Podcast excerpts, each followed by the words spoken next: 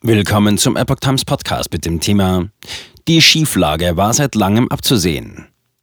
Wie konnte es zum Bankrun kommen? Finanzbeben in Silicon Valley. Ein Artikel von Christian Kreis vom 13. März 2023. Die Silicon Valley Bank gilt als eine Art Finanzurgestein für die Hightech-Szene in Silicon Valley. Am Freitag gab es einen klassischen Bankrun, dann wurde die Bank geschlossen. Wie kam es dazu? Am 10.03.2023 wurde durch die US-Finanzaufsichtsbehörde Federal Deposit Insurance Corporation, FDIC, die Silicon Valley Bank, die 16. größte US-Bank, geschlossen und alle Vermögenswerte unter sofortige Zwangsverwaltung gestellt. Es ist die zweitgrößte Bankeninsolvenz der US-Geschichte. Ein klassischer Bankrun. Die Tage zuvor hatte es einen klassischen Bankrun gegeben. Immer mehr Einlagekunden bekamen Sorge, dass sie ihre Guthaben bei der Bank nicht zurückbekommen könnten und haben in wachsendem Umfang ihre Gelder abgezogen. Daraufhin drohte der Silicon Valley Bank tatsächlich, das Geld auszugehen und die US-Aufsichtsbehörde FDIC schritt ein, schloss innerhalb weniger Stunden alle Bankschalter und fror mit sofortiger Wirkung alle Bankbewegungen ein. Eine Bankzwangsschließung an einem normalen Werktag ist eine extrem ungewöhnliche Behördenmaßnahme. Wie konnte es dazu kommen? Die Silicon Valley Bank gilt als eine Art Finanzurgestein für die Hightech-Szene in Silicon Valley. Sie übernimmt Finanztransaktionen, nimmt Einlagen und finanziert seit 40 Jahren in zuletzt 17 Filialen schwerpunktmäßige junge, dynamische Hightech-Unternehmen in Kalifornien. Per 31.12.2022 betrug die Bilanzsumme 209 Milliarden, das Eigenkapital 16,3 Milliarden US-Dollar. Das Problem? Vor allem in 2021 hatte die Bank wegen der sehr guten wirtschaftlichen Entwicklung vieler Unternehmer in Silicon Valley sehr viele Kundeneinlagen bekommen. Das heißt, viele Unternehmen haben ihre üppig fließenden Gelder bei der Bank deponiert. Die Kundeneinlagen wuchsen 2021 um 86 Prozent. Einen großen Teil der Mittelzuflüsse legte die SWB in US-Staatsanleihen an, deren Zinsen 2021 recht niedrig waren. US-Staatsanleihen mit zehnjähriger Laufzeit hatten 2021 eine Verzinsung von etwa 1,5 Prozent pro Jahr.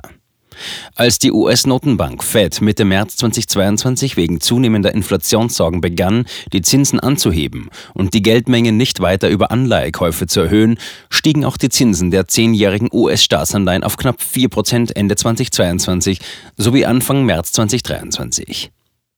Dieser in historischer Perspektive ungewöhnlich starke Zinsanstieg in ungewöhnlich kurzer Zeit führte zu stark sinkenden Anleihepreisen. Beispielsweise sank eine US-Staatsanleihe mit einer Restlaufzeit von 21 Jahren zwischen März 2022 und März 2023 von 115 auf 85 Dollar.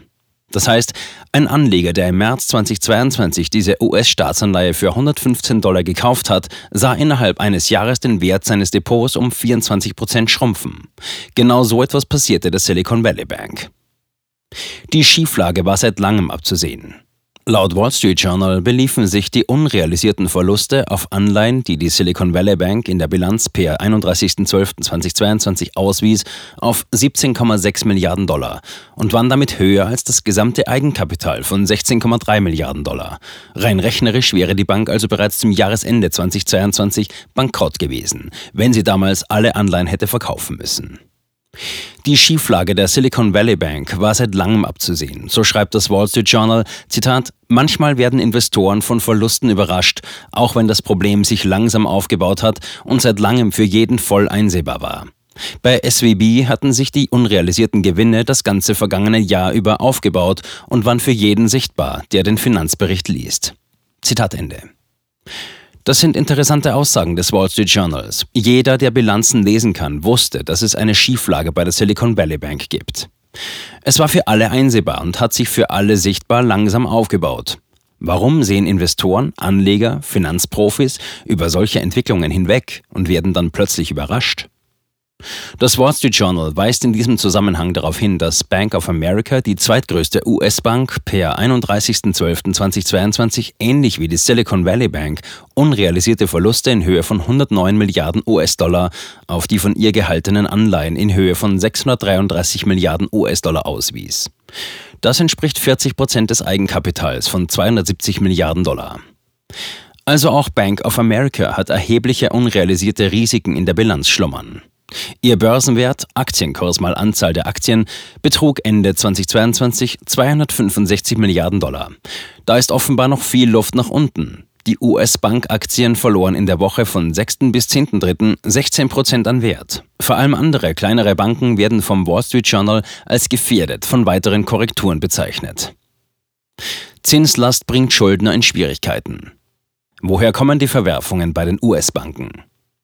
Die Haushalte, Unternehmen und die Regierung der USA hatten Ende Dezember 2022 Schulden in Höhe von etwa 69.000 Milliarden Dollar. Das entspricht etwa 264 Prozent vom Bruttoinlandsprodukt. Zum Vergleich, 1980 betrugen die Schulden noch 136 Prozent vom BIP, vor der Finanzkrise Mitte 2007 224 Prozent. Die Schuldenlast pro Einheit Wirtschaftskraft ist heute also beinahe doppelt so hoch wie 1980. Solange die Zinsen niedrig waren, war das kein nennenswertes Problem. Wegen der ansteigenden Inflation hat die US-Notenbank seit März 2022 jedoch die kurzfristigen Zinsen um 4,5 Prozentpunkte angehoben. Auch die langfristigen Zinsen sind seit Anfang 2022 um 2 bis 3 Prozentpunkte gestiegen. Im Durchschnitt dürften die Zinsen in den USA heute über alle Laufzeiten betrachtet etwa 3 Prozentpunkte höher sein als noch vor 15 Monaten. Das heißt, dass die amerikanischen Schuldner in nächster Zeit über 2000 Milliarden Dollar Zinsen pro Jahr mehr zahlen müssen als Anfang 2022, wenn die Zinsen auf ihrem derzeitigen Niveau bleiben. Das entspricht etwa 8 Prozent vom Sozialprodukt. Diese rasant steigende Zinslast dürfte einige Schuldner in Schwierigkeiten bringen. Wenn Schuldner Schwierigkeiten bekommen, kommen Banken in Schwierigkeiten. Das Institute of International Finance, eine Vereinigung internationaler Banken, schrieb bereits im September 2022, als die Zinsen stiegen, aber noch deutlich niedriger waren als heute, Zitat, Zombie Companies are on the rise everywhere. Zitat Ende. Weltweit steigt die Zahl der hochverschuldeten oder überschuldeten Unternehmen. Die Finanzprobleme sind also alles andere als bereinigt. Was steckt dahinter? Seit Jahrzehnten steigt die Ungleichverteilung in den USA und in den meisten Ländern der Erde. Die tagtäglichen, zum größten Teil leistungslosen Geldströme in Form von Dividenden, Mieten, Pachten und Zinsen führen zu einer immer größeren Vermögens- und Machtkonzentration bei immer weniger Menschen. In den USA besaßen 2021 die obersten 0,01 Prozent der Bevölkerung 10 Prozent des gesamten Nationalvermögens, ein neues Allzeithoch. Wenn der Wohlstandszuwachs durch Wirtschaftswachstum zum größten Teil zu den wohlhabenden Menschen fließt, bleiben die Masseneinkommen und damit die Massenkaufkraft hinter dem Wirtschaftswachstum und den Investitionen zurück. Diese immer weiter wachsende Nachfragelücke bzw. Überkapazität wird seit Jahrzehnten in den USA und vielen anderen Ländern der Erde durch immer höhere Schulden finanziert, um die Nachfrage aufrechtzuerhalten. Doch an irgendeinem Punkt sind die Schulden nicht mehr tragbar. Die Bedienung der steigenden Schulden konnte ab 2008 durch die Nullzinspolitik und Quantitative Easing, Ausweitung der Geldmenge durch die Notenbank der führenden westlichen Notenbanken aufrechterhalten werden, weil die Zinslast dadurch minimiert wurde.